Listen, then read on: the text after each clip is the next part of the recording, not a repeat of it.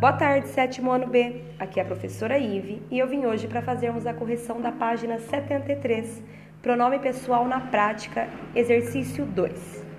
Leia este texto sobre um erro cometido por um personagem histórico famoso.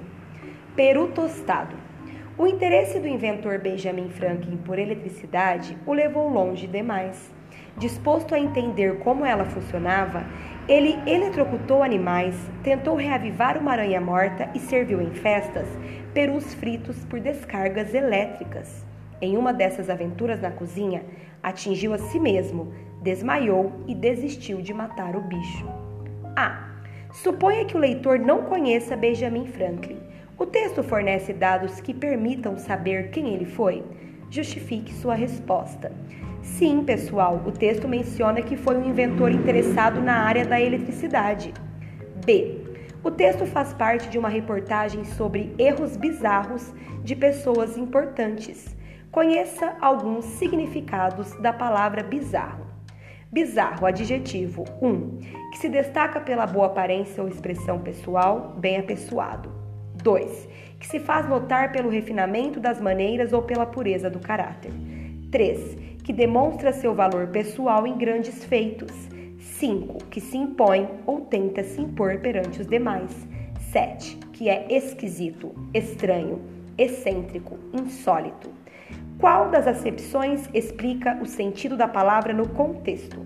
Justifique sua resposta. Então, levando em conta o texto Peru Tostado, qual seria a acepção? A 7 porque o texto se refere a experiências que fogem da normalidade. C. Quais são os referentes dos pronomes ela e ele no segundo período? Ela, eletricidade, ele, o inventor Benjamin Franklin. D. Que outro pronome foi usado para retomar um desses referentes? O pronome oblíquo o, que retoma o inventor, que é Benjamin Franklin. E. Explique por que o uso desses pronomes contribui para a boa qualidade do texto. É, pessoal, esses pronomes evitam a repetição, repetição de termos, né?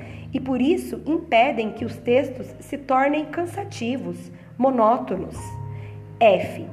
É possível usar um pronome para substituir o bicho no último período do texto? Por quê?